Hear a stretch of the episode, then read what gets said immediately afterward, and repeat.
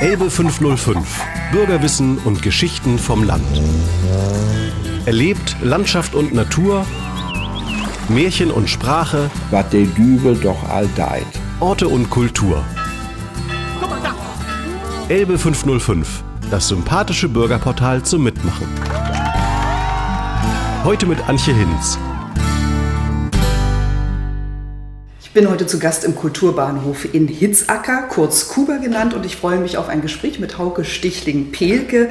Herzlich willkommen und wir sprechen zum einen über den Kulturbahnhof, zum anderen über ein neues interkulturelles und nachhaltiges Mehrgenerationendorf. Ähm, bevor wir da in die Details gehen, Herr Stichling-Pelke, erzählen Sie doch erstmal gerne kurz ein bisschen über sich selbst. Seit wann leben Sie im Wendland?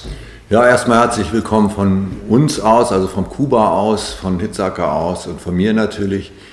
Ähm, ich lebe jetzt seit ungefähr 30 Jahren im Wendland. Ähm, bin zwischendurch, ähm, hatte dann noch ein zweites Standbein in Berlin für ein paar Jahre am Anfang, als ich hier gewohnt habe. Und bin jetzt aber eigentlich seit inzwischen, glaube ich, 27 Jahren relativ durchgängig hier. Was ist das Besondere am Wendland, an den Menschen, an der Umgebung? Wie würden Sie das jemandem beschreiben, der hier noch nicht war und das gar nicht kennt? Einerseits ist das Wendland landschaftlich, finde ich, wunderhübsch, weil es im Zonenrandgebiet lag. Das war ja so ein Zipfel, der in die DDR reinragte, ähm, wo die Entwicklung, die in den Nachbarkreisen gelaufen ist, in Uelzen und in Lüneburg, eigentlich so ein bisschen dran vorbeigegangen ist. Es ist also kleinteilig geblieben. Es sind äh, viele Leute nach und nach abgewandert. Es gab viel Freiräume, die dann ähm, gefüllt wurden, viel von Leuten, die im Zusammenhang mit dem Widerstand gegen die geplanten Atomanlagen in Gorleben hierher gekommen sind und entweder sich in den Landstrich verliebt haben oder in irgendwelche Einheimischen oder auch einfach auf einmal gesehen haben, dass Dinge, die sie zum Beispiel im Zusammenhang, kenne ich Leute, die in der Berliner Uni halt ganz viel zu damals hieß es alternativen Energien und, äh, und solchen Dingen ähm, geforscht haben und, und äh, theoretisch gearbeitet haben, dann auf einmal ein Feld sahen, wo sie sich auch praktisch mal ausprobieren können, wo sie einfach ähm, Projekthöfe machen können und so weiter und so fort. Also dadurch ist natürlich eine ein sehr spezielle Zusammensetzung hier im Landkreis entstanden. Das ist, denke ich mal, wenn ich das vergleiche und ich kenne eigentlich ziemlich viele andere ländliche Landstriche in Deutschland, ist schon sehr einzigartig. Die Szenerie wird teilweise natürlich auch glorifiziert und überschätzt es ist jetzt nicht so, dass hier alles von selber geht und nur alles, alles Zucker ist oder, oder, oder Honig, sondern es gibt natürlich auch viel Mühen der Ebenen.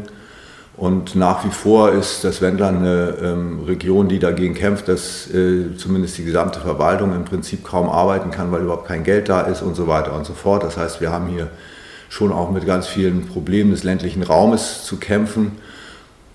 Und zudem haben wir natürlich auch dieses ganze Thema, dass äh, der ländliche Raum ja völlig umgebrochen ist in den letzten. Ich habe das im Prinzip genau in der Zeit, wo ich da bin, konnte ich das sehr genau beobachten. Die Erosion der, der ehemaligen ländlichen Gesellschaft. Das, was Menschen wie Sie, die hier zugezogen sind, auszeichnet, ist ein ganz starker Gestaltungswille.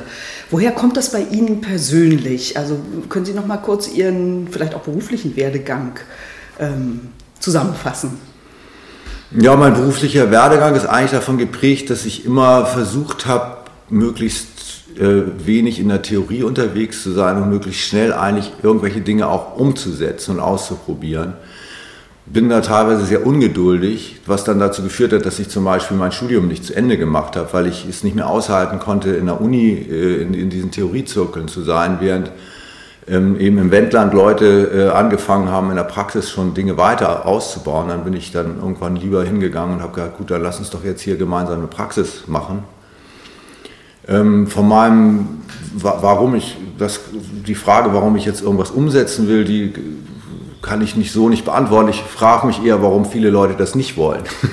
Es ist für Sie ein ganz natürlicher ähm, ja, Wille und, und äh, Motivation. Ja. Insofern. Mhm. Sie sind im Herbst 2016, wenn ich richtig informiert bin, mit einer visionären Idee gestartet, vielleicht im Kopf ja auch schon früher. Sie wollen hier in Hitzacker gemeinsam mit vielen Mitstreitern ein neues Dorf errichten für etwa so 300 Bürgerinnen und Bürger Ein Dorf, das verschiedene Generationen aufnehmen will, verschiedene Kulturen und das Ganze auch noch mit Nachhaltigkeit verbindet. Ähm, wie sind Sie auf diese Idee gekommen? Also angefangen hat die Idee eigentlich ein Jahr vorher. Also wir sind, äh, wir waren sehr engagiert, hatten ähm, die Initiative Zuflucht Wendland gegründet und das war eine Initiative, die im Prinzip sich in erster Linie äh, versucht hat, politisch einzumischen schon auch mit einem praktischen Aspekt. Die Idee, die dahinter steckte, war einerseits diese Beobachtung, wie wahnsinnig viele Leute dringend irgendwie Raum brauchen und andererseits, wie viel Platz hier ist und dieses seit langer, langer Zeit eigentlich existierende äh, ähm, ja, die, die Bevölkerungsentwicklung, also die, die Zusammensetzung der Bevölkerung in, in Deutschland, wo klar ist, wir brauchen einfach auch, auch Nachwuchs wir brauchen im Prinzip Leute, die, die Lust haben, hier, hier auch eine, eine zukünftige Gesellschaft mit aufzubauen. Und persönlich dadurch, dass wir ähm, mit verschiedenen Leuten sehr engagiert waren, schon in der Unterstützung von Geflüchteten, auch diese Erkenntnis, wie viele spannende Leute auch äh, da kommen und, und, und dann die Überlegung, ja, dann lass uns doch einfach mal eine Forderung stellen, dass Deutschland deutlich mal umdenkt und sagt, wir, wir sind im Prinzip ein Einwanderungsland und wir definieren das mal so und nehmen ganz viele Leute auf ganz deutlich mit dem Ziel, dadurch auch Strukturen aufzubauen, die dann auch funktionieren. Denn die Schwierigkeit im Wendland war ja immer oder ist auch immer noch, wenn man irgendwie in jedem Dorf drei Leute hat oder in der Stadt mal vier, ähm, dann ist es wahnsinnig schwierig, da effektive Strukturen aufzubauen, um die Leute wirklich hier reinzukriegen.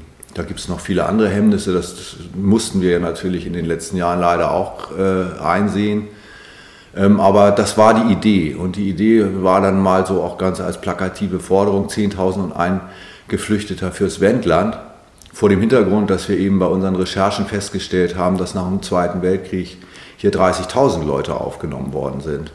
Damals von der Gesellschaft, die ja selbst völlig runter war. Also mit, mit, mit äh, Voraussetzungen, die damals ja viel schwieriger waren. Wir haben viel auch mit, mit Leuten, die damals hierher äh, geflüchtet sind, gesprochen das war natürlich auch mitnichten reibungsfrei, das behauptet keiner, aber es war einfach so, dass wir gesagt haben, es gibt eine bestimmte Verantwortung, die wir haben und es gibt aber auch eigentlich einen bestimmten Bedarf, der da ist. Lass uns das doch mal zusammendenken und keinen Knoten in der Birne haben gleich, wie viele sind nun zu viel oder zu wenig, sondern lass uns doch mal über funktionierende Strukturen nachdenken.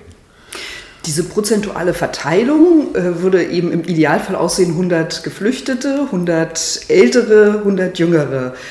Wie, wie lässt sich sowas ähm, umsetzen dann tatsächlich? Also wo versuchen Sie ganz gezielt Ihre Zielgruppen anzusprechen, die, die einmal in diesem äh, Hitzackerdorf leben sollen? Also wir haben auf der einen Seite ähm, ja ganz früh schon relativ hohes Interesse ähm, in den Medien gehabt. Dadurch ist überregional die Idee schon weit verbreitet, was uns manchmal schon fast gewundert hat. Da, da gingen dann, dann die, die Leute, die kamen, waren teilweise davon ausgegangen, dass, dass das schon einen ganz anderen Stand hat. Ähm, es wird dann ja oft auch als so so ein, fast, fast als Produkt angeboten in den Medien und das ist es ja nicht. Es ist ja wirklich ein, eine, eine deutlich eine Idee, die gemeinsam entwickelt werden soll.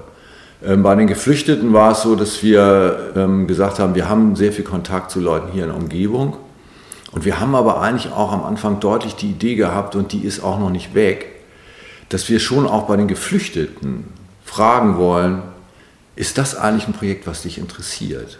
Also nicht hast du eine Not und musst dringend einen Platz haben, wo du irgendwie unterkommst, weil der ein bisschen besser ist als der Platz, den du jetzt im Augenblick hast, sondern interessiert dich das wirklich? Möchtest du da inhaltlich mitspielen?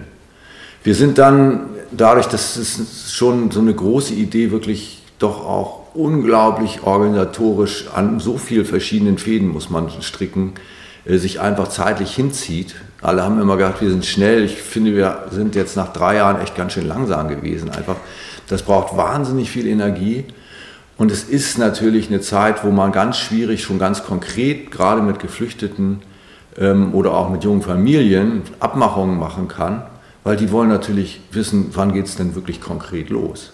Und das konnten wir ihnen bis vor ein paar Monaten eigentlich immer nur schwierig sagen. Wir konnten immer sagen, wir wünschen uns das. Wir haben schon 2016 gesagt, wir wünschen uns, dass wir äh, dieses Jahr vielleicht noch anfangen zu bauen. Jetzt haben wir letzten Endes in 2018 angefangen zu bauen. Und da wird man natürlich ein bisschen klüger und gleichzeitig auch ähm, teilweise äh, äh, hat das natürlich auch bei vielen Leuten viel Energie gekostet. Das heißt, ältere Menschen ja, können einfach längerfristig planen und können auch genau. warten. Ich war ja. am Samstag hier bei diesem neuen mhm. Treff, wo auch viele sagten, ja, jetzt sofort muss noch gar nicht sein, aber so in ein, zwei Jahren werden junge Familien ja wirklich planen wollen, manchmal auch ähm, ja, gucken müssen, wo die Kinder dann zur Schule gehen und die Geflüchteten natürlich auch irgendwann mal ankommen wollen. ja, genau. Das sind Gruppen, die, die jetzt ganz konkret äh, eine Entscheidung treffen wollen und müssen ja auch. Und jetzt bauen wir und ich hoffe, wir kommen dann wirklich auch zu dem Punkt, dass wir immer mehr Leuten sagen können, doch hier, du kannst hier ganz konkret, kannst du einen Gewerberaum haben, wenn du, denn das geht ja auch um Arbeit dann, dass Leute dann eben ihre Arbeit mitbringen wollen, das können sie auch nicht irgendwo in die Luft hängen. Und äh, gerade für junge Familien ist es schwierig, dann immer nochmal drei Provisorien zwischendurch zu haben. Wir hatten Leute, die, da war klar, es kommt dann und dann halt das nächste Kind schaffen wir das vorher sozusagen, den, den, Landeplatz hier fertig zu machen. Das haben wir leider nicht geschafft in dem Fall. Wobei die, denke ich mal, ähm, jetzt noch eine Runde drehen und dann aber wahrscheinlich nochmal wiederkommen, weil die eigentlich sehr begeistert sind auch von dem Projekt. Wie, wie ist denn die Reaktion der Geflüchteten? Also können die sich so ein Dorf mit dieser Durchmischung verschiedener Generationen und auch verschiedener Kulturen gut vorstellen?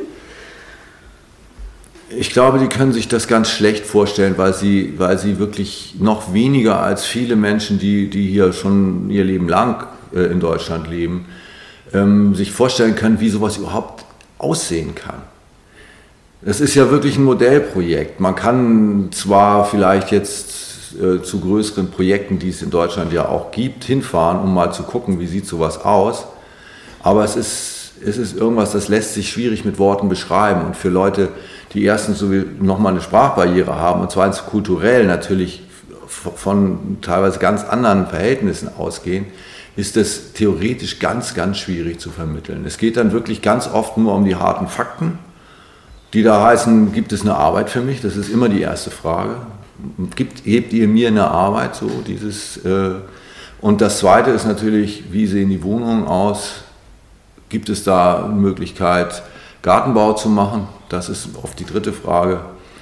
Und ähm, dieses ganze Thema, wir wollen eine Gemeinschaft machen, das ist für die Leute erstmal überhaupt nicht zu fassen. Das kriegen wir jetzt aber teilweise hin, dass man anfängt, eben, jetzt haben wir eben die ersten Streifen Garten angelegt und da sind die Leute eben jetzt zusammen am, am äh, Gemüse anbauen. Genau, Arbeit muss ja nicht bedeuten von Anfang an Erwerbs- oder Lohnarbeit, sondern das, was bei Ihrem Projekt ja so wichtig ist, ist dieser eigene ähm, Eigenanteil, also das eigene Engagement, sich einzubringen, sowohl beim Hausbau, beim Gartenanlegen. Ähm, welche Bereiche gibt es noch, wo, wo Menschen sich sozusagen mit einbringen können und damit ja auch die Kosten überschaubar halten, sage ich mal? Also wir haben ja gesagt, wir wollen nach Möglichkeit diese, die, diese äh, jetzt, jetzt neben dem Bau auch die ganzen anderen Dinge. Das heißt, man kann äh, für die Leute, die jetzt gerade aktiv bauen, kochen. Es gibt immer auch bisher hauptsächlich bei irgendwelchen größeren Theorietreffen gibt es zum Beispiel eine Kinderbetreuung, die gemacht werden kann. Es, es gibt äh, teilweise direkte Unterstützung untereinander. Da, da ist auch ein Teil der Idee her. Dass viele von den geflüchteten Familien kommen ja ohne die Großeltern, die bleiben meistens in, in, im Land. Oder ja, es ist eben viel schwieriger für ältere Leute, eben die, diesen Fluchtweg irgendwie zu bewältigen.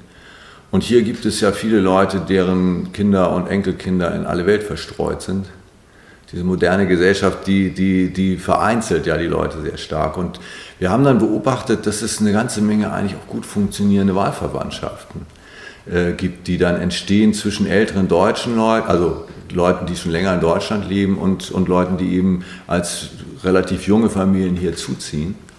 Und da, ist, da, da sind auch Kontakte gewachsen, jetzt ganz auch unabhängig von der Dorfidee, wo wir aber davon ausgehen, dass sowas also auch sehr gut weiter sich entwickeln kann.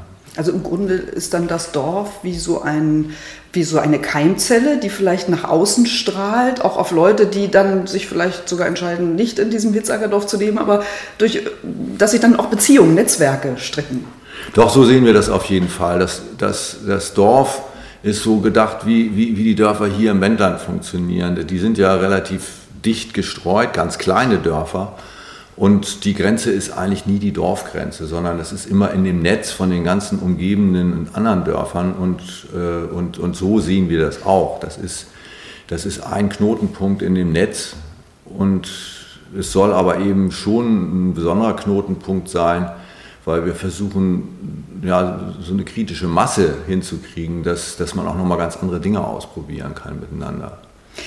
Sie haben vorhin schon gesagt, es wird so ein kleines Gewerbegebiet neben dem Dorf auch geben. Was ist da vorstellbar? Was könnten sich da für Gewerbe ansiedeln? Das also, hängt natürlich immer von den Menschen ab, was sie für Ideen mitbringen, aber.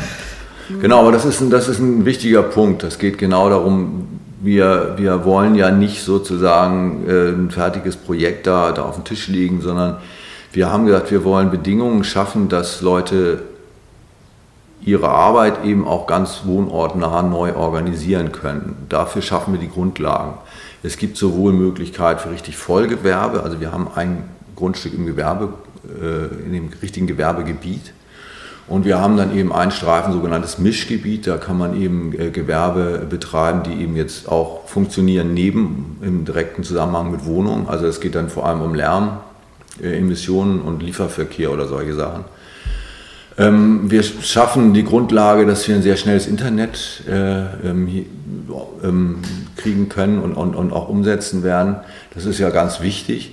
Wir haben eine ganze Menge, gerade auch bei jüngeren Leuten, ähm, Ideen, die, die, okay, mit diesem komischen Wort Start-up vielleicht äh, genau. beschrieben werden können. Wir haben, wir haben auch ähm, zum Beispiel eine kleine Softwarefirma von jemandem, die, die er hierher mitbringt.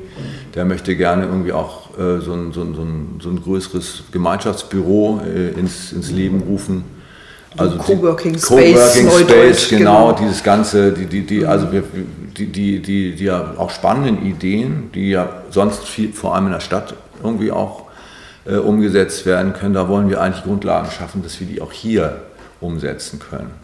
Und von einem Gesundheitszentrum habe ich noch gelesen. Das ist klar. Also wir haben auf jeden Fall also auf dem, auf dem Sektor Gesundheit und, und diese ganzen, äh, wie nennt man denn das?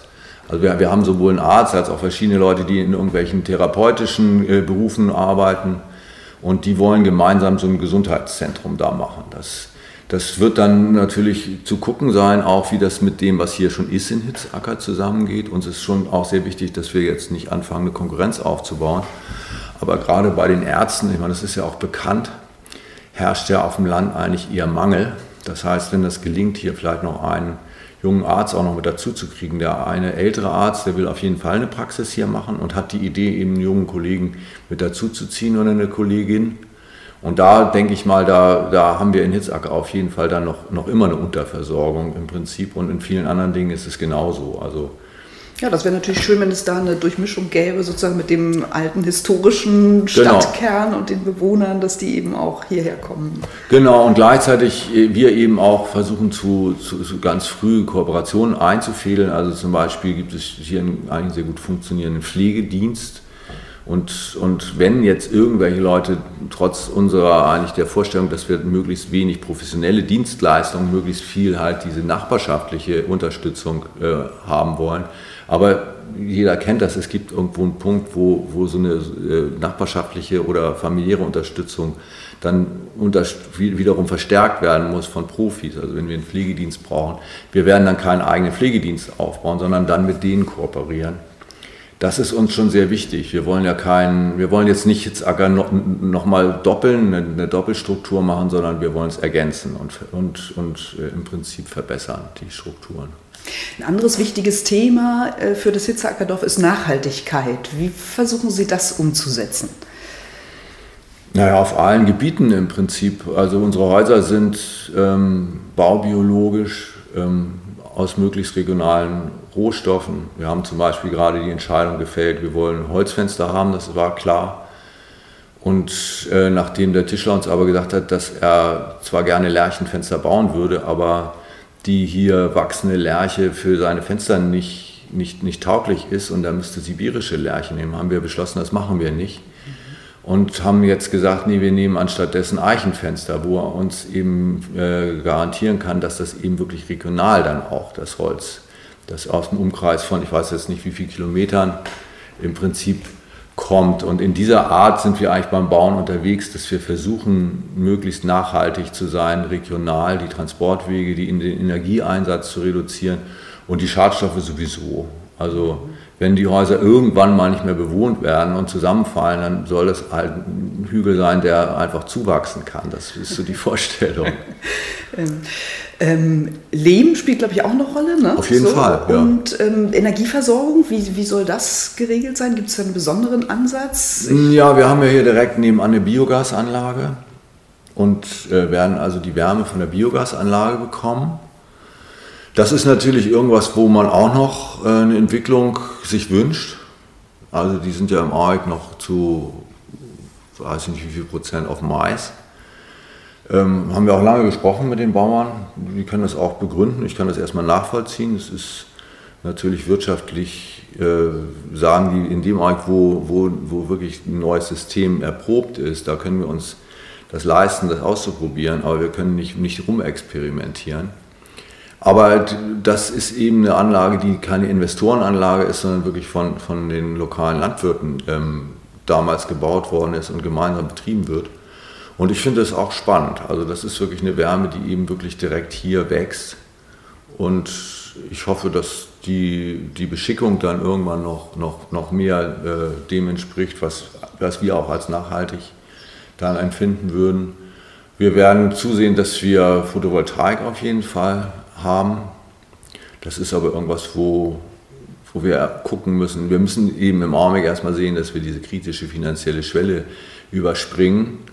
Äh, der, die Anfangsenergie sozusagen, bevor das dann hoffentlich sehr exotherm wird. Und das heißt, Photovoltaik sehen wir vor, denken wir mit von der Leitungs-, also von, von, der, von, der, von der elektrischen Anlage, also von, von, der, vom Elektronetz, was wir, was wir bauen innerhalb der Siedlung, aber es wird jetzt nicht gleich am Anfang überall die Photovoltaikanlagen geben. Aber das ist auf jeden Fall mitgedacht, dass wir dann eben auch in der Mobilität zusehends, äh, also immer mehr mit, mit, mit Elektromobilität machen können. Wir wollen ja autofrei sein, die Siedlung, die, die soll, soll eben dann wirklich nur mit, eben zum Beispiel mit Elektromobilen befahren werden oder wir sind jetzt schon am gucken, wo spannende äh, kleine Unternehmen sind, die eben genau daran basteln, so Handkarren, die dann vielleicht auch mal elektro unterstützt sind oder irgendwelche Dreiräder oder Vierräder oder so. Und die dann natürlich untereinander getauscht werden, muss ja nicht jeder. Wo es dann so ein Dorfpool genau. gibt, genau. Mhm. Also Carsharing ist auch klar. Das ist übrigens auch eine Sache, die total schwierig im ländlichen Raum erstmal eigentlich aufzugleisen ist. Und gut funktionierendes Carsharing, weil auf die kritische Masse fehlt. Und da denken wir schon, wenn das ein bisschen größer ist, dass das sehr gut funktionieren kann in so einem 300 Leute, in so einer 300-Leute-Siedlung kann man schon gutes Carsharing machen. Und wenn es erstmal da ist, gehe ich auch davon aus, dass sich auch wieder Leute, die gar nicht unbedingt da in der Siedlung wohnen, sondern rundherum, einfach auch beteiligen. Wie werden denn die Häuser aussehen? Sind das ähm, Modulobjekte? Ähm, Können Sie das vielleicht mal beschreiben? Ist das individuell gestaltbar oder relativ einheitlich? Na, wir machen ja grundsätzlich, wir haben eine Genossenschaft gegründet und machen Mietwohnungen. Also es ist erstmal wichtig, die erste Voraussetzung. Keine Eigentums. Wir wollten von vornherein haben gesagt, wir wollen kein Eigentum, wir wollen Gemeinschaftseigentum schaffen im Prinzip. Und die Häuser sind äh, so konstruiert, dass im Prinzip ähm, immer so äh, viereinhalb Meter breite Scheiben beliebig kombinierbar sind miteinander. Das heißt, ich kann ein Haus bauen, was drei von diesen Scheiben nebeneinander hat. Ich kann vier nebeneinander, sind fünf, sechs. Insofern kann ich äh, die Hausgröße da variieren. Wir haben immer eigentlich Mehrfamilienhäuser oder Häuser, wo eben Wohnungen und Gewerbe drin, drin sind, das heißt keine Einfamilienhäuser. Das ist erstens äh, energetisch natürlich viel günstiger, weil die Hüllfläche nicht so groß ist wie beim Einfamilienhaus und zweitens ist es natürlich finanziell auch eher bezahlbar. Unsere unsere Vorstellung ist, und wir sind ja gerade dabei, das auch zu knacken, wirklich die Nuss, ähm, wirklich einen hochwertigen Wohnraum zu bauen, neu zu bauen, der trotzdem bezahlbar für alle Leute ist. Das ist jeder, der oder die im Bau unterwegs ist, weiß, wie schwierig das heutzutage ist.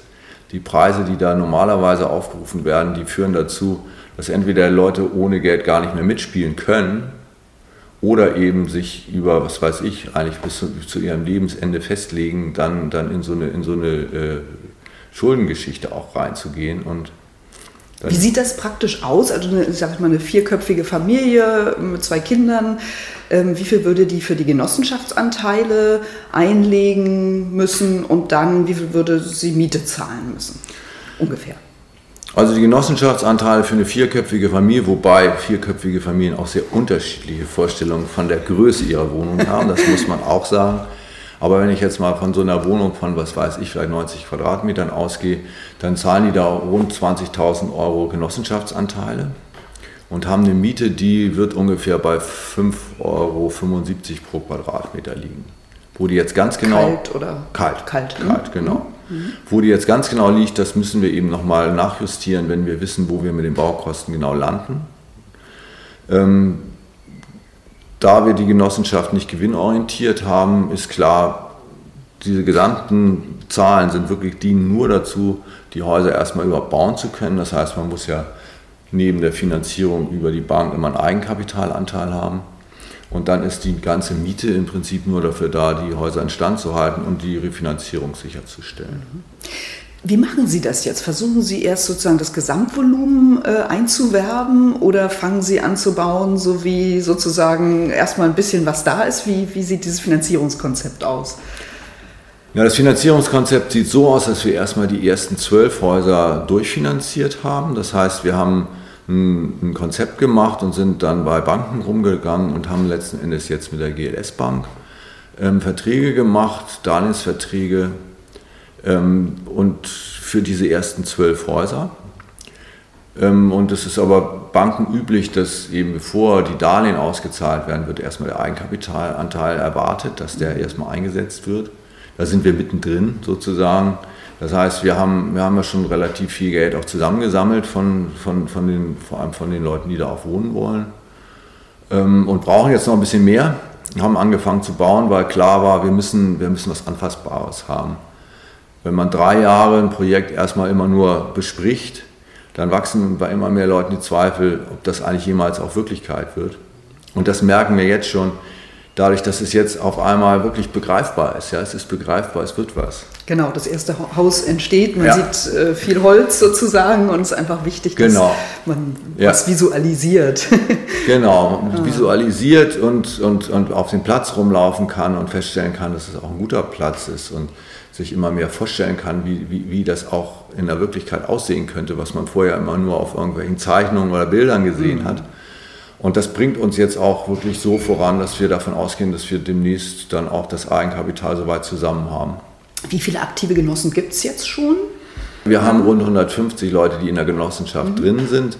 Da sind aber auch Leute dabei, die eben sogenannte investive Genossinnen sind. Das heißt, die haben erstmal nicht vor, dahin zu ziehen, sondern möchten einfach die Idee unterstützen oder auch konkret bestimmte Familien unterstützen. Genau, es gibt ja dieses genau. Solidarsystem ja. für, für Menschen, die eben sich das nicht so ohne weiteres leisten können. Genau, weil wir wollen das nicht als Ausschlusskriterium äh, auf keinen Fall akzeptieren, dass wenn jemand kein Geld mitbringt, sondern dann wollen wir eben gucken, dass andere Leute sagen, hier, wir finden das wichtig und wir unterstützen das in, mhm. in Form von Solidaranteilen. Mhm. Genau, das heißt, wir haben ungefähr 150 Leute, die im ORG Mitglieder sind in der Genossenschaft und wir haben einen aktiven Stamm, sag ich mal, von rund 50 Leuten, die, die, die mehr oder weniger oft jetzt im Augenblick auch schon auf dem Bau sind.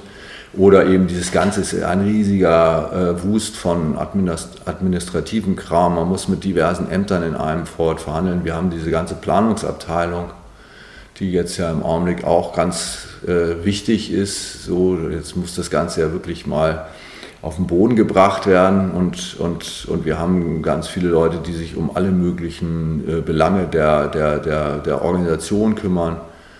Ähm, und das sind, denke ich mal, im Augenblick ungefähr 50 Leute, die, die da relativ kontinuierlich zusammenarbeiten. Diese Genossenschaftsidee geht ja auf ähm, Friedrich Wilhelm Reifeisen zurück, der mal gesagt hat, was dem Einzelnen nicht möglich ist, das vermögen viele. Genau. Also das ist sozusagen auch ein Motto mhm, für das, das, für das Hitzacker. Das ist ein sehr, sehr gutes Motto. Mhm. So ist es, ja. Vielleicht können Sie noch mal ein bisschen was zu diesen einzelnen Arbeitsgruppen sagen. Also es gibt so ein Plenum, ähm, Essen kochen, haben Sie auch schon gesagt. Ähm, also wenn, wenn Leute jetzt herkommen, wird auch geschaut, was kann jeder besonders gut. Und ähm, also es werden sozusagen keine Tätigkeiten verordnet, sondern jeder kann sich eben mit dem einbringen, wo er vielleicht besondere Talente hat. Ja, was ja sinnvoll ist. Genau, genau. Sinnvoll ist ja, dass man sozusagen die Qualitäten zusammentut und nicht, nicht erwartet, dass alle irgendwie gleich sind. Das, das wissen wir ja auch. Insofern wäre das dumm. Ähm, Na, wir haben, wir haben äh, einerseits ähm, eine Struktur aufgebaut, die wirklich, wir versuchen auch wirklich eine Basisdemokratie zu entwickeln. Das ist ja auch irgendwas, wo man jetzt nicht unbedingt eine Blaupause hat. So funktioniert das auf jeden Fall. Haben da auch schon ganz verschiedene Phasen durch. Haben von vornherein gesagt, die Genossenschaft braucht natürlich vom Genossenschaftsrecht äh, bestimmte Gremien, also einen Vorstand und einen Aufsichtsrat mindestens die wir auch wählen und, und entsprechend auch, auch dann im Register dann äh, bekannt geben. Ähm, das soll aber nicht dazu führen, dass wir eine Hierarchie sozusagen hintenrum einführen, sondern wir möchten gerne trotzdem versuchen, diesen basisdemokratischen, diese Idee auch umzusetzen und haben jetzt letzten Endes eine Struktur entwickelt, wo wir einmal in der Woche ein Plenum haben und das ist das geschäftsführende Plenum. Das heißt, die ganzen kleinen Entscheidungen werden da getroffen in unserer Satzung ist festgelegt, und das machen wir auch so, dass die großen Entscheidungen, also sozusagen die, die weitreichenden Pläne, das wird immer in der Generalversammlung beschlossen. Das heißt, da wird eine Generalversammlung einberufen, wenn wir das Gefühl haben, so jetzt kommen wir an bestimmte Grenzen, da brauchen wir mal wieder einen neuen Beschluss. Da sind wir jetzt äh, eigentlich, haben wir sozusagen das abgearbeitet, was beschlossen wurde, und jetzt müssen wir überlegen, geht es jetzt in die Richtung, wie stellen wir die nächste Weiche. Da wird dann vorab äh, zugesehen, dass man möglichst viel in unterschiedlichsten Zirkeln darüber redet, damit eine Meinungsbildung stattfindet und nicht auf so einer Generalversammlung dann irgendwie auf einmal das knallt. Grundsatzdiskussionen geführt Ja, genau. Mhm. Sondern dass man auf einer Generalversammlung eigentlich lauter Leute hat, die sich ihre Meinung gebildet haben und dass man auch die Widersprüche, die da sind, eigentlich schon mal beleuchtet hat. Weil so funktioniert ja Basisdemokratie im genau. Prinzip, genau. dass man sich nicht, nicht in allen Punkten einig ist, sondern dass man eben die Kompromisse gemeinsam beschließt und alle sagen, doch, das können wir mittragen. Haben Sie sich da irgendwie äh, professionelle Unterstützung gesucht? Es gibt ja so verschiedene Ansätze, wie man solche basisdemokratischen Prozesse äh, leiten kann. Gibt es da, ja, da Leute, die da versuchen, die Fäden in der Hand zu halten? Manchmal ja. ist es ja auch gut, jemanden von außen zu holen. Wir haben immer mal wieder Leute, Leute ähm, eingeladen, die uns ähm, bestimmte Modelle vorgestellt haben und mit uns mal, mal einen Tag mal zum Beispiel Konsensfindung in fünf Stufen äh, mal, mal durchgeführt haben und, und auch andere Dinge. Ähm, wir haben auch Leute, die in der Genossenschaft sind, die sich sowieso ähm, selbst auch beschäftigen mit solchen Sachen. Es gibt ganz viele unterschiedliche Ansätze, ja. Und wir haben jetzt wir haben jetzt niemanden, der oder die sozusagen das permanent mhm. für uns tut. Wir haben schon auch die Idee, dass wir das selber so entwickeln wollen, wie, wie, wie eben die, die Anwesenden das gerne so langsam möchten. mit, ja, quasi, genau. die Strukturen. Und mhm. es wächst mit. Wir haben natürlich auch bei anderen Gruppen geguckt und gucken auch immer wieder und sind auch da im Austausch und wollen auch weiter im Austausch bleiben. Es gibt ja in Niklitz in Mecklenburg-Vorpommern zum Beispiel auch so ein. Äh, ja, wobei Niklitz ist, Niklitz ist jetzt weniger. Das ist ein Tagungsort eher. Mhm Leute, mit denen wir relativ häufig Kontakt haben, ist, das sind die Leute aus Siebenlinden vom Ökodorf, was hier im, im 60 Kilometer südlich ist. Die sind ja auch, die sind eigentlich in einer ganz ähnlichen Art und Weise unterwegs und mit denen ist es schon auch interessant, den Austausch zu haben, weil die ganz viele, die kommen, waren schon an ganz vielen ähnlichen Punkten. Aber von der Zusammensetzung wesentlich homogener, als Sie das hier planen. Ne? Also das die, ist viel klarer ausgelegt als Ökodorf, genau. genau aus, als, und, und, und, und wir haben ähm, viel mehr auch in den Fokus gestellt, dass wir, dass wir ganz stark auch mit der Umgebung verbunden sein wollen. Das heißt, es war immer ganz klar, wir wollen jetzt nicht ein Ökodorf da bauen, sondern wir wollen im Prinzip eine Siedlung, die aber zu Hitzacker und zum Wendland gehört, machen. Darüber, wo wir vorhin schon drüber gesprochen ja. haben, dass es so ein bisschen ausstrahlt, genau. Jetzt muss ich das ausmachen. Wie sieht denn jetzt der weitere Zeitplan aus? Also jetzt sozusagen entsteht das erste Haus. Wie sind Ihre Vorstellungen, wie es weitergehen müsste? Also die Idee ist im Augenblick, dass wir, wir, wir haben ja uns vorgenommen, dass wir die ganze Erschließung von dem Grundstück auch zum Großteil selber machen. Und hatten das jetzt vor dem ersten Haus erstmal zurückgestellt, weil wir gesagt haben, wichtig ist erstmal, dass wir ein Haus hinstellen und haben jetzt gerade beschlossen, dass wir jetzt ähm, ein zweites Haus anfangen werden und parallel dazu aber eben auch die ganze Erschließung machen. Und dann soll eigentlich, also die, das erste Haus war klar, dass da nehmen wir uns deutlich mehr Zeit, weil wir wollen ja im Prinzip in diesem Modulsystem die Häuser alle ähnlich bauen. Das heißt, Wenn man einmal in Ruhe sich angeguckt hat, was funktioniert gut, was funktioniert nicht so gut, also nachjustieren an diversen Stellen, die Kooperationen mit den externen Betrieben prüfen, gucken, was läuft gut, was läuft nicht so gut. Ähm, da brauchen wir ein bisschen Zeit für, ein bisschen mehr Zeit als, als für die folgenden Häuser, so stellen wir uns das vor. Und sind dann eigentlich äh, ähm, dabei zu sagen, wenn wir das zweite Haus anfangen, dann werden wir deutlich nach einer deutlich kürzeren Zeit dann mit dem nächsten einsetzen und wollen dann eigentlich irgendwann in so einen Monatsrhythmus ungefähr kommen. Das heißt, dass wir jeden Monat dann ein neues Haus anfangen. Konnten Sie ähm, Erfahrungen mitnehmen aus ähm, früheren Projekten, die Sie gebaut haben? In, in, Hamburg haben Sie ja so ein interkulturelles Wohnprojekt Fehringeck auch realisiert. Gibt es da Dinge, die Sie hier mit rübernehmen? Konnten? Doch, auf jeden Fall. Doch, auf jeden Fall. Viele, viele Erfahrungen, viele, viele viele, also gerade, gerade auch was, was, was Struktur angeht, wie, wie, wie funktionieren Unterstützungssachen gut, wie, wie, wie, wie sind Kooperationen mit, mit sozialen Institutionen, äh, wie, wie lässt sich sowas machen. Ähm, ja, vom Baulichen her äh, ist es nicht so viel, was, was wir da mitnehmen können, weil es ist schon ein Unterschied, ob man fünfstöckig äh, eine Baulücke in der Stadt schließt mit einem ganz, ganz kleinen Grundstück dahinter, was man zwar auch sehr schön gestalten kann, aber natürlich eine völlig andere Möglichkeit hat. Oder eben, ob man jetzt erstmal das erste Grundstück mit 23.000 Quadratmetern hat und da natürlich ganz anders denken kann, in, in die Fläche zu bauen, viel, viel verbundener mit der Umgebung zu bauen. Und insofern, also Bau vom rein baulichen, denke ich mal, ähm, profitieren wir eher von anderen Erfahrungen. Also dann eher von ganz viel Bauvorhaben, die wir hier eher in der Umgebung auch umgesetzt haben. Sie haben am Anfang gesagt, ähm, das Hitzackerdorf ist im Grunde ein Modellvorhaben. Deshalb ist es auch für viele so schwierig vorstellbar. Also es ist im Grunde auch eine Antwort so auf die gesellschaftlichen Herausforderungen, Abwanderung vom Land oder Zuwanderung, ähm, Demografiewandel und andere Dinge. Ähm, gibt es Interesse von politischer Seite ähm, gibt es ja Bundesanstalt für Landwirtschaft und Ernährung, sage ich jetzt mal, oder gibt es ähm, die hier drauf gucken und sagen, wir finden es sehr spannend und ähm, weil man das vielleicht auch auf andere Regionen transferieren kann, weil die Probleme sind ja im, auf dem Lande zumindest überall ziemlich ähnlich. Ja, auf jeden Fall. Ähm, es gibt auch eine ganze Menge Interesse. Gerade am Anfang gab es auch ganz viele Leute, die gesagt haben, das ist ja toll kommt mal zu uns, wir haben tolle Förderprogramme, wir wollen euch unterstützen. Ähm, wir haben dann irgendwann festgestellt, dass die Förderprogramme sich nie um Bau drehen. Also es gibt diese, diese ähm, Baugelder über die KfW für energiesparendes Bauen.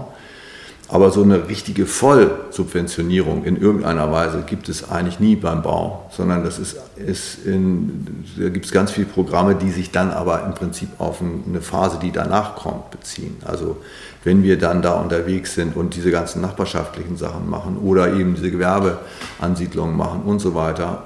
Oder wenn wir jetzt, es gibt einzelne Punkte, wenn wir jetzt ein Nahwärmenetz bauen, dann gibt es da auch eine Förderung für. Aber so dieses Große, die, die ganze Idee eigentlich zu fördern, da haben wir festgestellt, das ist mhm. schwierig. Mhm. Es gibt, glaube ich, eine ganze Menge Leute, die sich das schon auch ganz interessiert angucken. Ähm, aber insgesamt ist es so, dass, dass wir überrascht waren, auch wie wenig offene, richtig aktive Unterstützung man kriegt. Also auch hier von den regionalen Leuten in der Verwaltung und in der Politik, die finden das auch alles spannend, aber sind erstmal vorsichtig weil sie wollen sich auch nicht mit irgendwelchen Verlierern ins Boot setzen. Ja, wobei, Sie haben ja schon gezeigt, dass Sie durchaus visionäre Konzepte, eben wie in Hamburg dieses interkulturelle ähm, Haus, auch umsetzen können. Also, ähm, was ich auch ganz schön fand, ähm, habe hab ich auf Ihrem Blog gelesen, dass Sie ähm, bei der Erschließung hier auf archäologische Funde gestoßen sind. Können Sie darüber was erzählen? Ja, das war, das war ein, im Prinzip haben wir das vor anderthalb Jahren schon mal gedacht, es ist eigentlich da, damit zu rechnen, oder es ist, die Wahrscheinlichkeit ist nicht so gering zumindest, weil in der Umgebung waren verschiedene Funde und äh, es ist auch in unserer Baugenehmigung, äh, in unsere Baugenehmigung reingeschrieben worden, dass wir eben ähm, Archäo, den Archäologen Bescheid sagen sollen, wenn wir loslegen, Und es wurde dann auch direkt in der ersten Baugrube eben äh, umfangreich, äh, äh wie nennt sich das? Fundstellen. Es gab Fundstellen, genau, Fundstellen in der, in der ersten Baugrube. Wir haben dann mit, mit, mit, so, einem, äh, mit so einer Grabungsfirma gemeinsam ähm, das äh, ja, ausgegraben. Es hört sich so an, als, als würde man richtig. Es geht im Prinzip in diesem Archäologie, das haben wir jetzt auch gelernt nach und nach, geht es darum zu verstehen, was für Strukturen gab es da. Siedlungsgeschichte. Es geht, es geht genau, es geht eher darum, die Strukturen zu erkennen und da werden dann eben verschiedene Grabungen durchgeführt und die Gegenstände, die dabei gefunden werden, die sind natürlich auch interessant, aber es geht jetzt nicht darum, was man vielleicht denken könnte, so eine komplette Baugrube dann sozusagen drei Meter tief mit einem Pinsel auszuschachten. Das wäre natürlich für uns ziemlich fatal gewesen. Genau. Da hätten wir da nicht weitermachen können. Aber ähm, da hat man eigentlich, glaube ich, einen ganz guten Weg gefunden. Die Archäologen haben uns dann auch gesagt, sie sind auch nicht so, also sie sind daran interessiert zu verstehen, was es ist aber in den meisten Siedlungen findet man sowieso relativ wenig, weil alles, was noch zu gebrauchen ist, das schmeißen die Leute ja nicht weg. Das heißt, man findet eigentlich nur Schrott. Scherben eben. Mhm. Und, und das Witzige ist, die Archäologen sind eigentlich immer interessiert, Friedhöfe zu finden. Das haben wir dann auch inzwischen begriffen. Friedhöfe und Kloaken habe ich gemerkt. Ja, genau. Weil da auch ja, immer relativ genau. viel da, da fällt da mal was rein. Bei Friedhöfen, da gibt es dann diese Grabbeigaben, wo man dann eben auf einmal komplette Gegenstände hat. Mhm.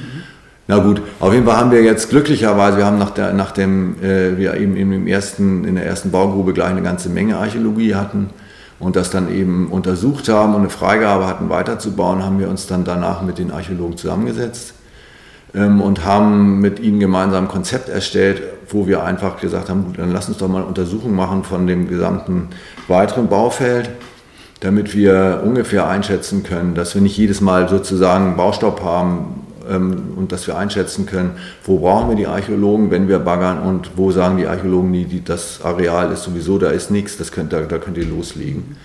Da haben wir dann eine relativ umfangreiche ähm, Suchgrabung jetzt schon gemacht und ich sage mal, für uns glücklicherweise auch festgestellt, dass jetzt nicht das ganze Gelände komplett voll ist, sondern es gibt eben so einige Spots.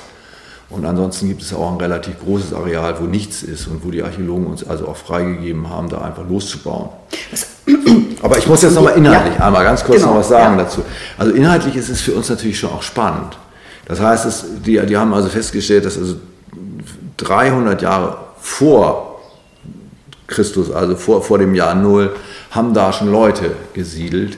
Das war also in in der Eisenzeit, die haben da Raseneisenerz verhüttet. Also wir haben auch so, so einen kompletten Brennofen da gefunden, so 1,70 Meter Tiefe ähm, ausge, ausgegraben das ist so im Grunde so schwarzes äh, Gestein, was dann auch äh, zwischen dem Fachwerk verarbeitet wurde. Ne? So. Ha, Habe ich mal aus der Krisengegend gehört. Das kann da gut ist das sein. noch ja, relativ ja, verbreiteter okay. gewesen. Und genau. die, die, haben das auf jeden Fall verhüttet und haben, haben eben eine Eisenindustrie hier also, ja, gehabt. Das war wohl auch ein, ein Punkt, der zu dem, in, in der Zeit, ähm, das, das war jetzt nicht so, dass in der gesamten Umgebung überall sowas war, sondern das war schon außergewöhnlich, was hier gelaufen ist.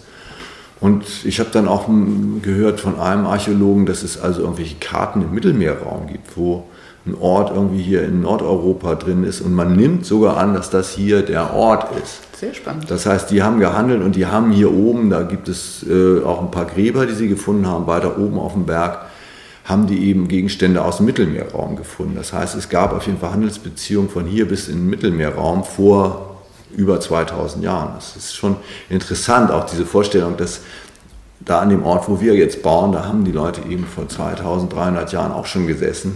Und wie Sie ganz am Anfang gesagt haben, wenn Ihre Häuser halt zusammenbrechen, dann wächst eben Gras drüber und ja. mal sehen, was dann vielleicht in 1000 Jahren hier wieder entsteht. Genau, und wenn ich so jetzt einen Zaunfall grabe, weiß ich, die Archäologen werden das auch in 3000 Jahren immer noch sehen, dass da jemand ein Loch gegraben hat. Das ist witzig. Mhm. Sie haben das Glück, dass Sie hier im Hitzackerdorf ähm, viele Mitstreiter haben, die mitziehen. Und diese Erfahrung haben Sie im Grunde auch hier schon im Kuba, im Kulturbahnhof gemacht. Mögen Sie erzählen, wie der Kulturbahnhof zu Ihnen gekommen ist? ja, da kam eines Morgens in der Zeitung, als bekannt gegeben wurde, dass das Bahnhofsgebäude versteigert werden soll. Und wo wir dann gesagt haben, das ist eigentlich, das ist eigentlich ein öffentliches Gebäude das soll auch öffentlich bleiben. Und es wäre schade, wenn das jetzt irgendwie so wie, wie in vielen anderen Bahnhöfen dann einen Zaun gibt und dahinter gibt es, was weiß ich, irgendeine private Nutzung. Und haben dann irgendwie darüber geredet mit Freunden hier in Hitzacker und haben relativ schnell gesagt, komm, lass uns doch mal gucken, ob wir nicht einen Verein gründen, einen Kulturverein und, und, und unser Geld zusammenlegen und dann mal gucken, ob wir das nicht ersteigert kriegen. Und das hat dann irgendwie innerhalb von fünf oder sechs Wochen, später war die Auktion, dann haben wir das wirklich geschafft, den Bahnhof zu ersteigern hier. Das ist ja so ein Gebäude von, von 1874, also so ein in der Zeit, ich, ich glaube, das ist, ist, viel, waren auch, auch Reparationszahlungen, die, die damals irgendwie von den, von den Franzosen irgendwie abgepresst wurden und die sind dann ja genutzt worden, um hier das Eisenbahnnetz aufzubauen. Da haben wir innerhalb kürzester Zeit wirklich auch eine ganze Struktur auf die Beine gestellt. Das ist von der baulichen Substanz unglaublich solide. Ist zum Glück nie viel dran rumgemacht worden. Das heißt, diese ganzen Bauschäden beschränken sich auf naja, schon auch einen zerstörten Dachstuhl darüber, dass, dass, dass der in den, in den 60er Jahren irgendwie mit finsteren Giften irgendwie behandelt wurde. Das heißt, da oben das Dach haben wir bisher noch gesperrt. Irgendwann werden wir das insgesamt wegnehmen und werden das irgendwie von der Spezialfirma reinigen lassen und dann das neu machen. Aber ansonsten hier im ganzen unteren Bereich haben wir also relativ, eine relativ gute, solide Substanz, die man also in Ruhe auch weiter jetzt hier wieder, wieder für uns nutzbar machen kann. Wir haben mit viel Eigenarbeit von den ganzen Leuten, die hier unterwegs sind, eigentlich auch schon ganz guten Zustand hergestellt. Es laufen ganz viele Aktivitäten. Erzählen Sie, welche Nutzungskonzepte und welche Akteure sind hier im Kuba aktiv?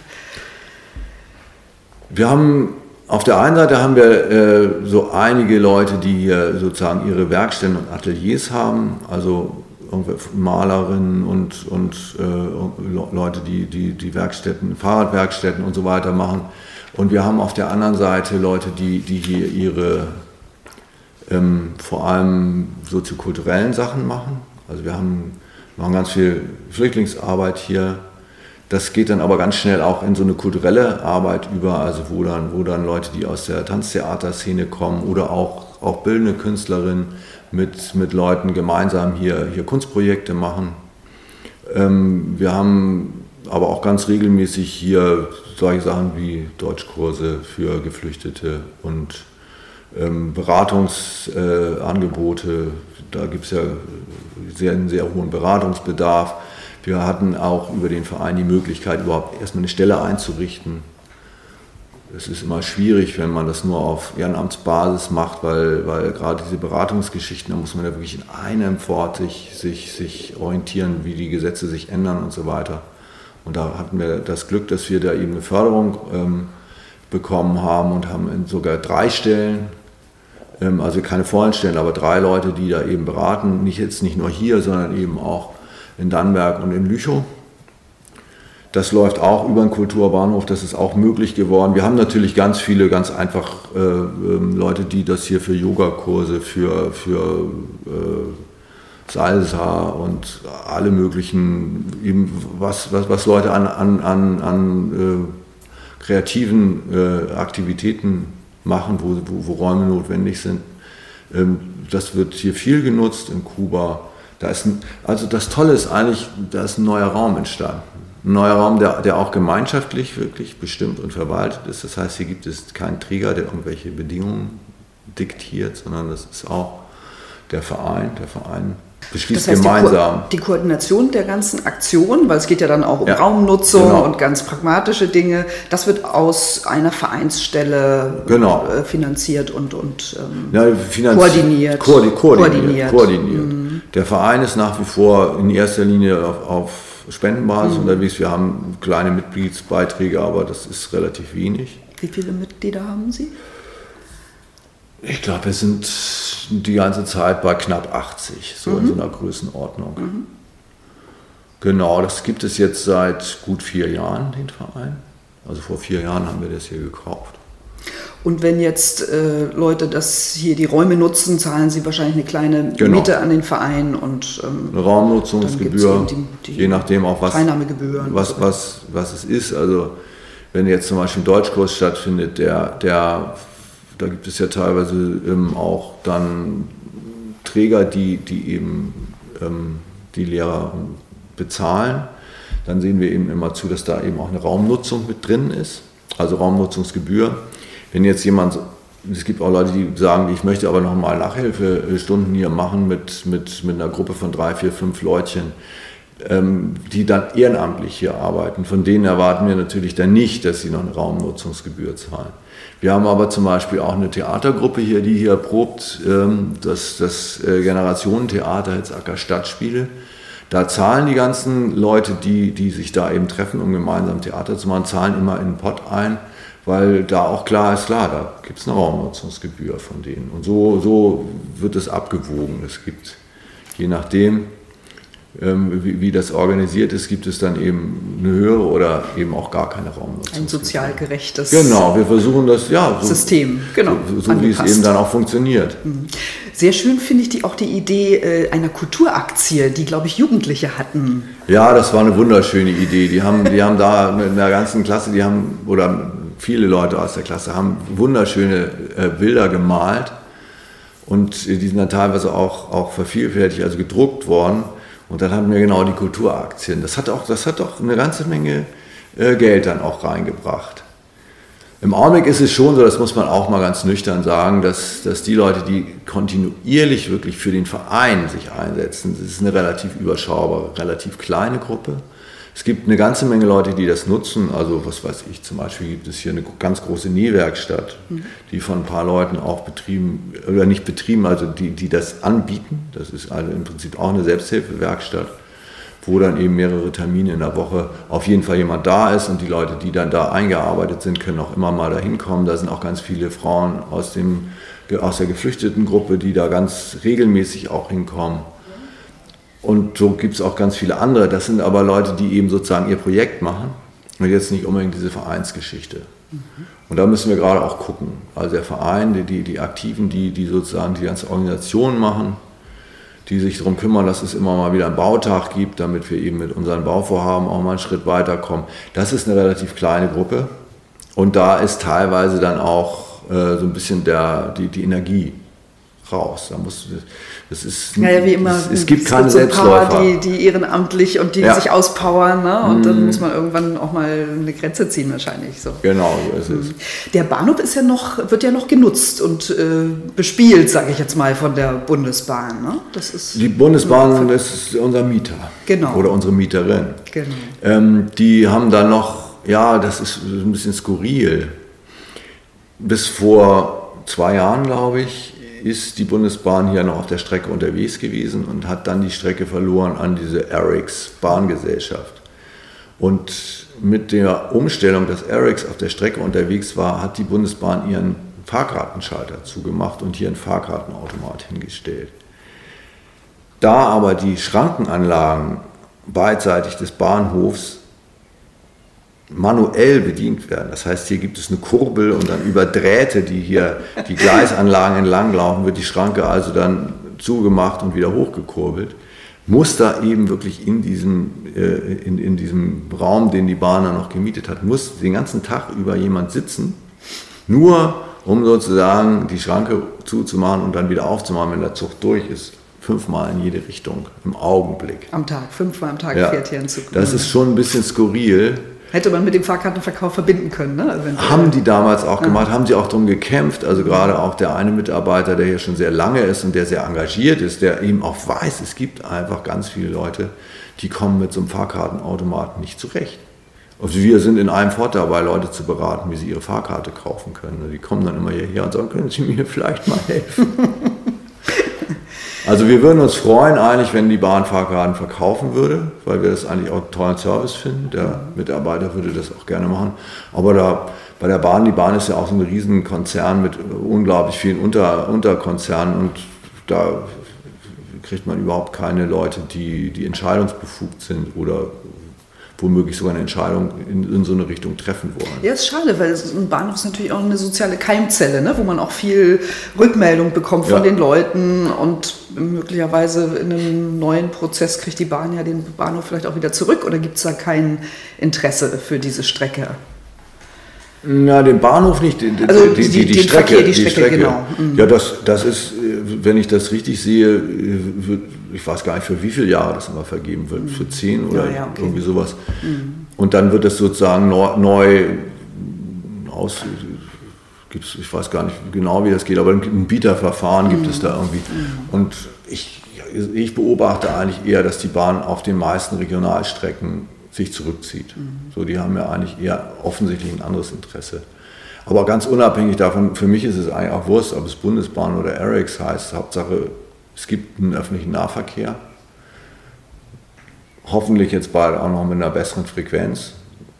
Wir haben das Glück, dass wir hier eben überhaupt immer noch einen Bahnverkehr haben.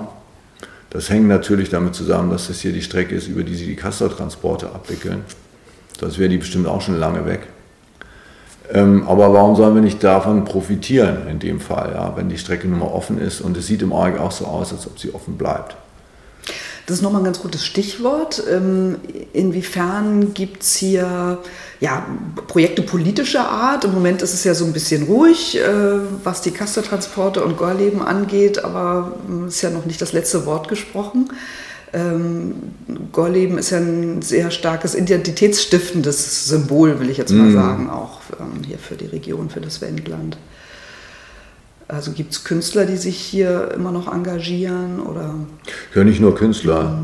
Also es gibt ein, einerseits gibt es politisch die, die Bürgerinitiative, die, die ja Lüchow-Dannenberg? die Bürgerinitiative Lüchow Dannenberg, die, die, die ja so ein Garant dafür sind, dass, dass, da, dass da eigentlich immer weiter auch aufmerksam geguckt wird, was da, was da passiert, die, die ja ganz viel sich politisch auch immer wieder einmischen. Und hier im Kulturbahnhof speziell? Also hier im Kulturbahnhof ist, ist klar, also die, der, der Großteil der Leute, die hier außen eingehen, die sind, kommen aus, oder sind, auch immer aktiv gewesen in, in, in den ganzen Widerstandssachen gegen die Atomanlagen. Das ist also, das ist ein, das ist ein Konsens, das ist ein Konsens, der, der, der klar ist. So.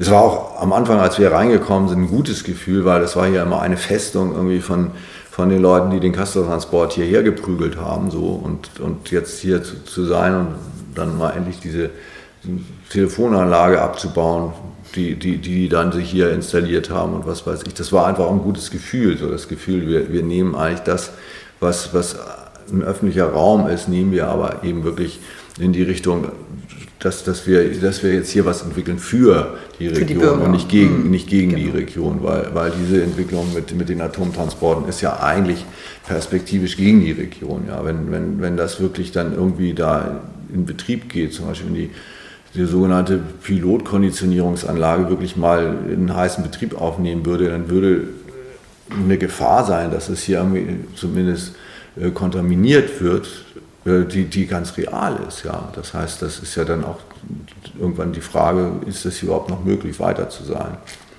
Und das war schön, hierher zu kommen sagen, ja doch, wir machen jetzt, wir machen jetzt hier ein Kulturzentrum auf, was gerade da, dafür steht, dass wir hier unsere Gesellschaft weiterentwickeln wollen.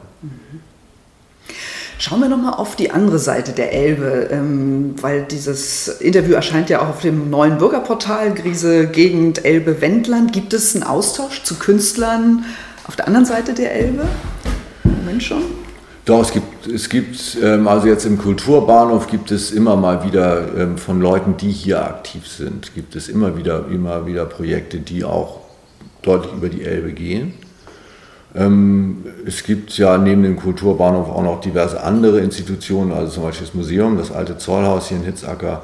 Das ist, also da sind wir sozusagen Teil von dem Verbund auch.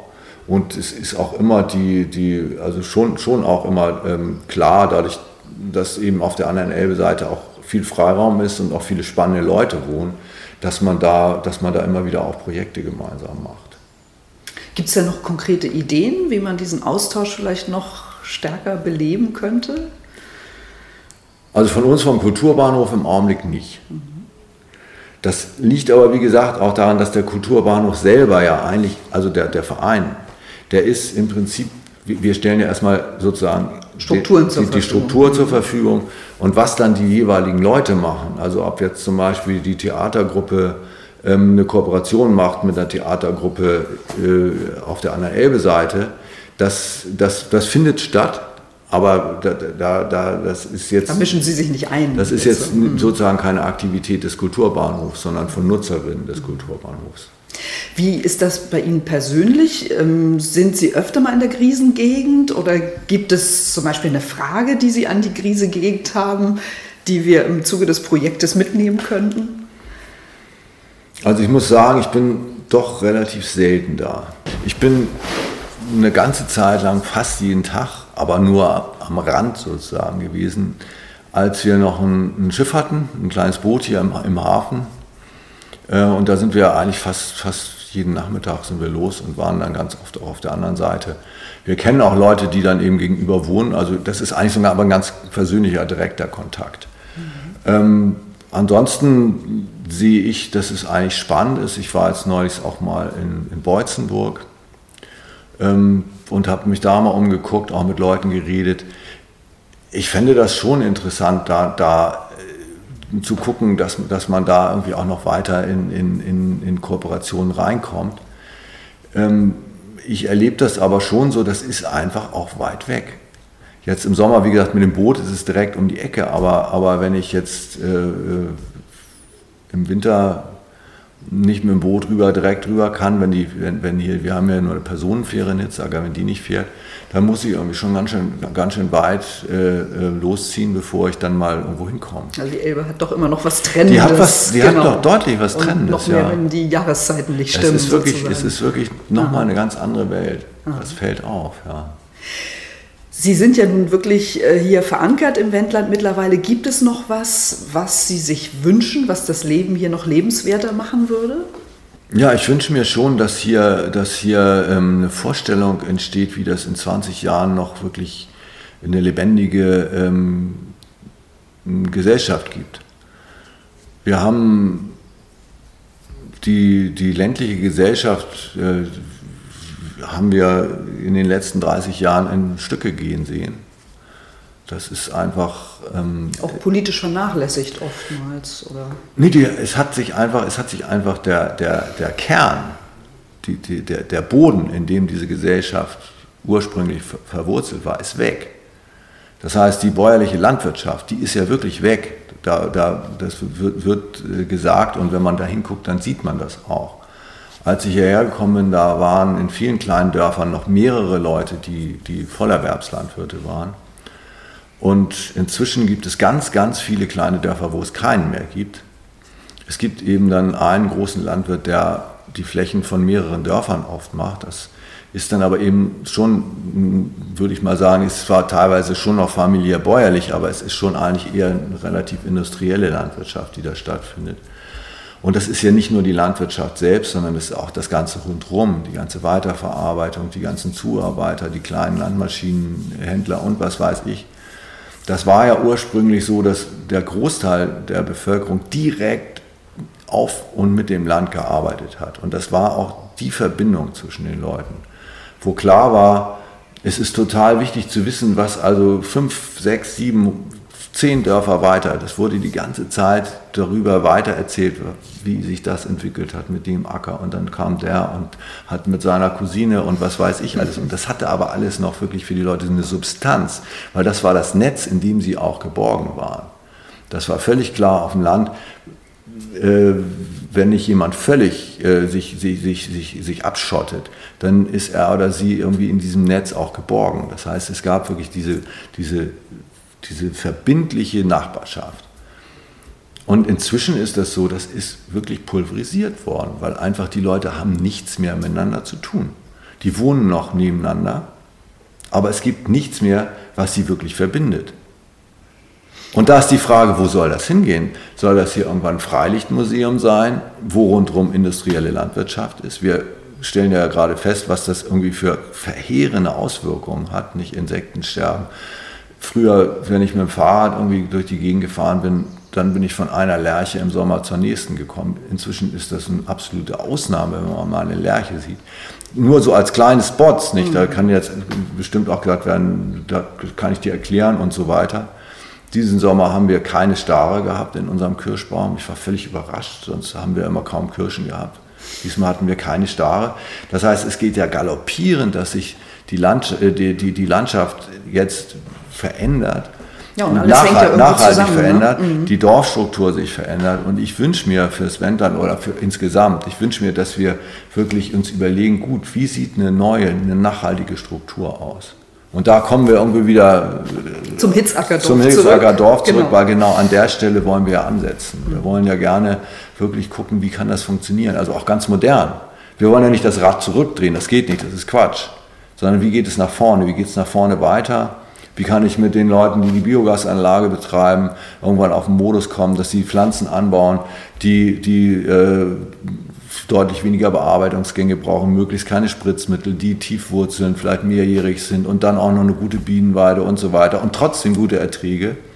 Das ist im Grunde ein, ein voneinander lernen, ein stetiger Lernprozess, Genau. der sich, wo sich Leute gegenseitig inspirieren und, und befruchten. Und gleichzeitig natürlich Gegenkonzepte schaffen zu der Ausbeutung, die, die, die ja hinter dem Desaster steckt. Also es ist ja, muss man einfach mal so sagen, wie es ist. Das liegt ja daran, dass das Ganze nur als Möglichkeit äh, gesehen wird, ähm, im Prinzip Profit zu machen. Und zwar kurzfristig. Ist immer, die, die ganze Profitspirale ist ja, dreht sich ja teilweise nicht mal mehr in Jahreszyklen, sondern schon vierteljährlich wird geguckt, ob noch alles stimmt. Und das ist verheerend, die, die Auswirkungen von, von, von diesem, wenn das, wenn das das, das einzige Paradigma ist, dann, dann ist eben irgendwann der Lebensraum hinüber. Und Sie leben dann mit dem Hitzackerdorf vor, wie es eben anders geht und zeigen, äh, wo es in Zukunft hingehen kann. Genau, und wollen das natürlich auch gemein, also das sehe ich jetzt nicht so als, als einen Satelliten, sondern wir wollen das gemeinsam mit der ganzen Umgebung entwickeln. Es gibt ja viele Leute, die, die daran sind und sich überlegen, wie kann das gehen. Und wir wollen ein großer Knotenpunkt in dem Netz sein, ja. Dabei wünsche ich Ihnen sehr viel Erfolg. Vielen Dank für dieses vielschichtige Gespräch. Hauke Stichling-Pehlke. Ja. Herzlichen Dank. Gut.